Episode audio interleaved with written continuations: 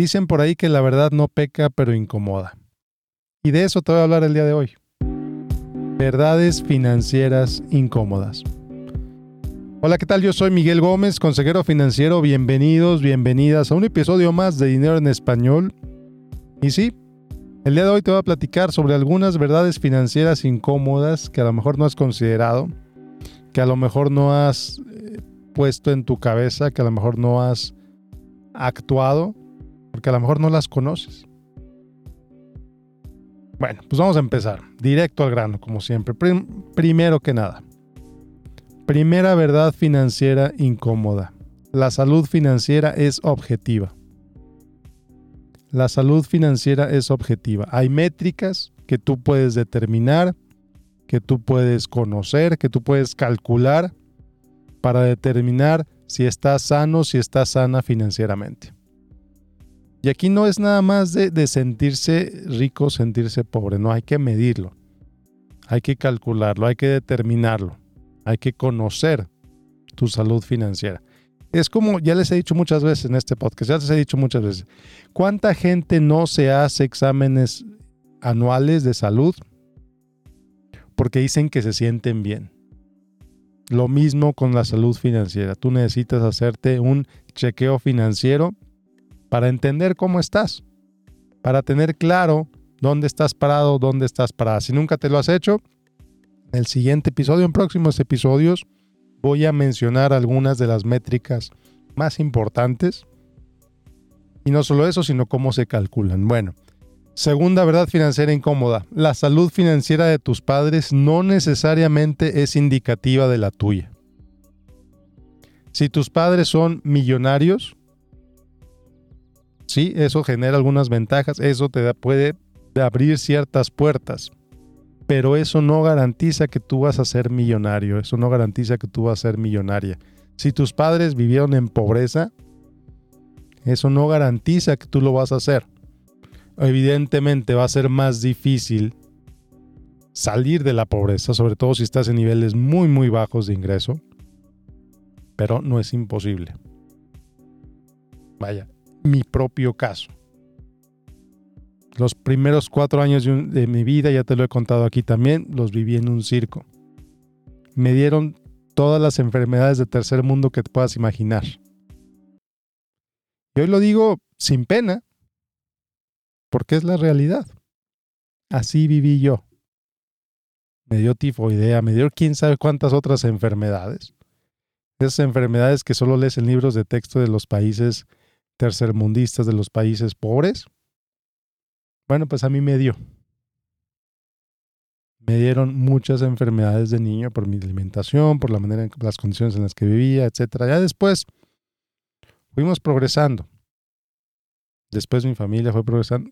Todavía no, no te puedo decir evidentemente que mis padres son millonarios porque no lo son, pero no están en el nivel de pobreza que llegamos a tener que yo no lo sentí. Curiosamente, yo nunca me sentí pobre. Pero objetivamente, sí tuve momentos muy difíciles que podrían hacerse considerado como de pobreza. Bueno, tercera salud, tercer indicador, tercera verdad financiera incómoda. Y esto es bien claro, hay mucha gente que no lo ha entendido. No necesitas ganar mucho para invertir.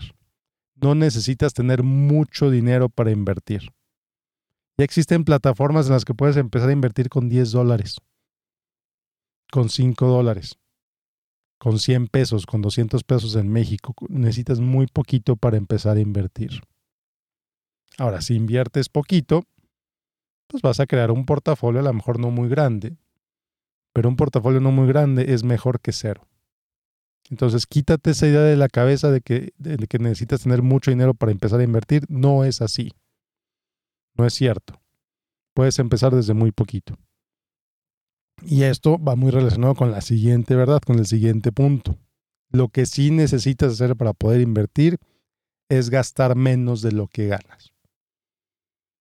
Mientras menos gastes de lo que ganes, más patrimonio vas a poder construir, porque quiere decir que vives con vives Llevas una vida que te permite ahorrar, llevas una vida que te permite invertir, llevas una vida que te permite crear patrimonio, más que solo llevar una vida que te permita consumir. Y esto es bien interesante. Se publicó una encuesta esta semana, no me acuerdo si fue en el, Wall Street Journal o en el New York Times, que decían que uno de cada cuatro personas, una de cada cuatro familias, si mal no recuerdo, en Estados Unidos, que ganan más de 250 mil dólares al año, están viviendo cheque a cheque. Apenas les alcanza. ¿Por qué? Porque tienen un estilo de vida muy caro. ¿Cuáles son tus opciones cuando tienes un estilo de vida muy caro? Opción número uno, bajarle a tus costos de vida, bajarle a tu estilo de vida. Opción número dos, subir tus ingresos. No hay de otra. No hay de otra. Son esas dos. Son esas dos opciones únicamente. Elevas tus ingresos o reduces tus gastos. Particularmente si ganas 250 mil dólares al año. Ya es de estos que, que viven de cheque a cheque. Ganas el doble de lo que se considera clase media en Estados Unidos. Ganas cuatro veces el, el salario promedio del, en Estados Unidos. Entonces, o le bajas a tus gastos o le subes a tus ingresos. Así ganes 250 mil o ganes 50 mil o ganes lo que ganes. Pero si no puedes invertir, si no puedes ahorrar, si no puedes gastar menos de lo que ganas, esas son las dos únicas rutas. O gastas menos o ganas más. No hay de otra. Siguiente verdad financiera incómoda. Lo que se ve y esta es bien clara, ¿eh? Lo que se ve no se envidia. Lo que se ve no se envidia. Tú no sabes la realidad financiera de tu vecino, de tu vecina, de tu compañero de oficina, de tu jefe, de tu, de tu colega, de tu, de tu socio, de, de quien sea. No sabes la realidad financiera de esas personas. Si llego en un carro nuevo, fantástico pero no sabes nada de lo que hay detrás de ese carro nuevo. No sabes si está endeudado hasta el cuello, no sabes si tiene problemas maritales, no sabes si sus hijos tienen una mala relación con esa persona, no sabes absolutamente nada. O a lo mejor sabes muy poquito. Entonces lo que se ve no se envidia. Lo que se ve no se envidia. Y, bien importante, lo que se ve no se compite, no se trata de competir con el vecino a ver quién tiene el carro más nuevo, a ver quién tiene el carro más caro, a ver quién tiene la televisión más grande. No se trata de eso, no se trata de competir con el vecino, porque siempre invariablemente vas a perder. Invariablemente vas a perder, siempre va a haber alguien que tenga más que tú. Siempre va a haber alguien que tenga menos que tú. Qué curioso, ¿no? Que usualmente nos comparamos con quien tiene más que nosotros. Usualmente el punto de comparación es con, mira, este cuate, mira, mira lo que tiene ahora nuevo. Porque yo no tengo eso. Cuando podríamos tener a lo mejor una visión diferente sería compararte con alguien que tiene menos. A lo mejor eso te da la posibilidad de sentirte agradecido, de sentirte agradecida por lo que sí tienes. Pero me parece que una visión más neutral es no envidiar al que tiene más, y no compararte con el que tiene menos, porque luego eso empieza a generar sentimientos de superioridad y pues tampoco le sirven a nadie. Y mucho menos te sirven a ti. Muy bien. Entonces, lo que se ve no se envidia, lo que se ve no se compite. Siguiente verdad incómoda. El interés compuesto. El interés compuesto puede pasar dos cosas con el interés compuesto. O te construye o te destruye. Literal mente. El interés compuesto es la maravilla que te ayuda a crear patrimonio. El interés compuesto es la maravilla que te impide salir de ese hoyo de deudas. Bien claro. El interés compuesto o te construye o te destruye. No hay de otra. Si tú no inviertes, si tú no ahorras, el interés compuesto que te afecta a ti es la inflación. Cada vez te alcanza para menos. Y no estoy hablando necesariamente de invertir en instrumentos financieros, no. Puedes invertir en tu educación para incrementar tus ingresos, para revertir el impacto de la inflación. Siguiente punto, siguiente verdad financiera incómoda. Una inversión que da rendimientos consistentes suele ser mejor que una tremendamente volátil. ¿Mejor para qué? Pues puede ser mejor para construir riqueza. Sí, una inversión muy volátil a lo mejor vale 10 hoy y vale 50 mañana, por decir algo, ¿no? Pero esos 50 a lo mejor baja otra vez a 6, o baja a 7, o baja a 12, o baja a 15. Tienes que ser ya sea lo suficientemente inteligente para saber cuánto vender, o tener las métricas, como ya habíamos mencionado en otro episodio, para rebalancear, para no dejarte llevar por la emoción, para vender cuando es alto el precio y para comprar cuando es bajo. Pero si no, pues una alternativa es buscar una inversión que dé rendimientos consistentes para evitar la volatilidad, para tener un rendimiento, para tener un crecimiento más estable en lugar de uno tremendamente volátil, que tienes muchísimo un día y al día siguiente no tienes nada. Exagerando un poco, evidentemente. Siguiente verdad incómoda. El único, la única persona responsable de tu salud financiera eres tú. Tu jefe, tu jefa no es responsable de tu salud financiera. Tus clientes no son responsables de tu salud financiera. El gobierno no es responsable de tu salud financiera. Tus hijos o la falta de ellos no son responsables de tu salud financiera. El único responsable de tu salud financiera, la única responsable de tu salud financiera eres tú. No hay más. Siguiente verdad incómoda. Importa poco te lo voy a decir bien claro, importa poco lo que ocurra un día en los mercados financieros. Un inversionista de largo plazo no le importa, no le interesa lo que pasó ayer en la bolsa. No le importa, no le interesa. A lo mejor ni sabe lo que pasó el día anterior o dos días anteriores o tres semanas antes en la bolsa. Porque un inversionista de largo plazo está ahí para el largo plazo para los próximos 10 años, para los próximos 15 años, para los próximos 20 años.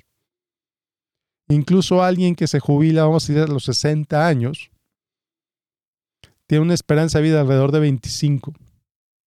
Tiene un plazo de inversión de 25 años. Alguien que tiene 40 años tiene un plazo de inversión de 45 años. Y esto mucha gente no lo entiende. Mucha gente no entiende esto, que lo que pasa en un día, no importa.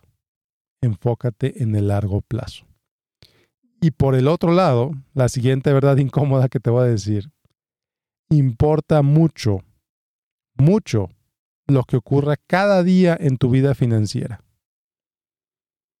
Importa mucho lo que ocurre cada día en tu vida financiera. ¿Qué quiero decir con esto? Lo que gastas cada día, a lo que le dices que sí, a lo que le dices que no, tus hábitos, la manera en que consumes, lo que consumes, lo que no consumes, lo que ahorras, lo que inviertes. Todo eso va construyendo tu futuro financiero. Tu presente financiero donde estás hoy no es más que la consecuencia de tus hábitos financieros de años. ¿Qué hábito financiero no te has podido quitar que te está haciendo daño? A lo mejor que lo tienes desde hace 20 años, desde hace 15 años. ¿Qué nuevo hábito te podría ayudar a crear patrimonio que a lo mejor no lo has hecho? Que sabes que lo tienes que hacer, pero no lo has hecho.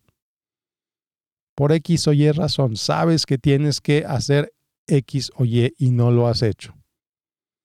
¿Por qué? No lo sé. Solo tú lo sabes.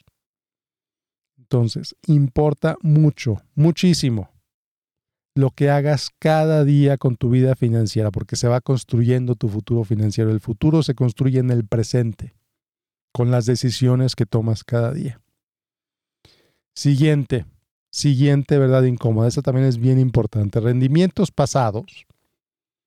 Rendimientos pasados no dicen absolutamente nada sobre rendimientos futuros en ninguna inversión. ¿Por qué lo digo y por qué lo repito tanto aquí en el podcast? Porque cuánta gente vio cómo Bitcoin subió de 20 mil a 60 mil en cuestión de meses, compró cuando valía 60 mil y ahorita está en 28, en 27. ¿Cuánta gente no vio cómo subieron otras criptomonedas? Luna, por ejemplo, se me ocurre. Luna que subió a 100 dólares por unidad y ahorita vale menos de una décima de un centavo. Rendimientos pasados no garantizan rendimientos futuros. Es más, no te dicen absolutamente nada sobre rendimientos futuros. Lo mismo te digo de las acciones. Lo mismo te digo de los metales. Lo mismo te digo de los bienes raíces rendimientos pasados no te dicen absolutamente nada sobre los rendimientos futuros. Mucho, mucho cuidado con ello. Siguiente verdad incómoda. Para hacerte rico, para hacerte rica, no necesitas saber mucho sobre inversiones o sobre finanzas.